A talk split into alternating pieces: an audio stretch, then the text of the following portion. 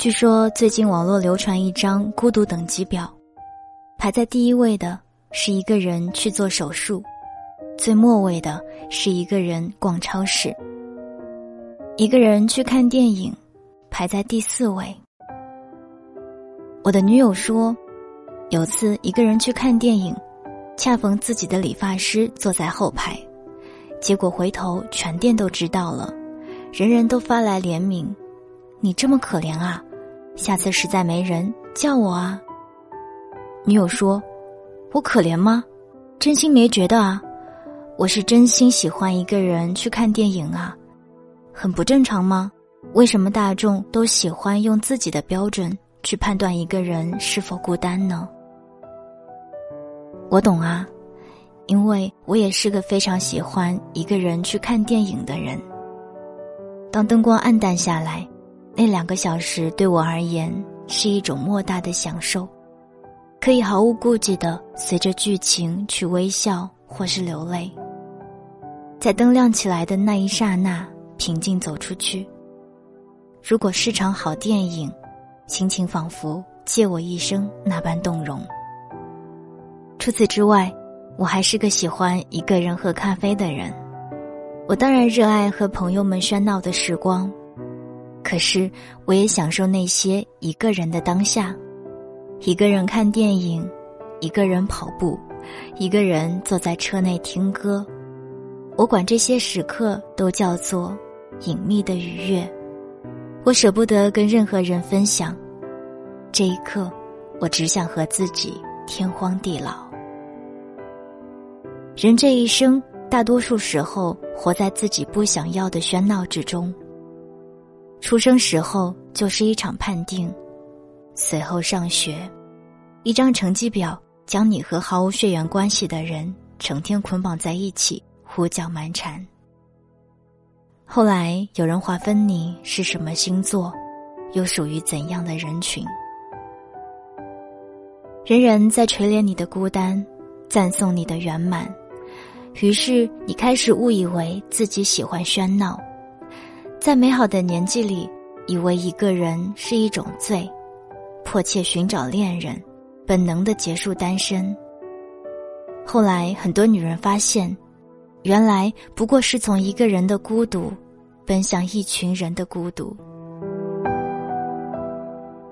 这才发现，这世界上的确是有种贪恋孤独的野生动物，如非洲草原上孤独的狮、凌厉的豹，他们甚至是独自抚养幼崽，独自穿越星空下的寂寥。我觉得，那就是某一种我们啊。回想起来，救赎我们的从来也是一个人的时光，在某一刻，四下寂静无声，你才会突然懂得自己要什么。那女孩失恋，三年未忘，在后来的日子里学会攀岩，说有一天在野外的山顶翻越那一瞬间，突然见到远方的夕阳，四下风声萧肃。顿时，一颗心如同糖在开水中化掉，满心释然。就在那一刻，原谅了自己，宽恕了自己。家族的形式里，丧偶的父亲说：“我的妻子死后，我才知道什么叫寂寞。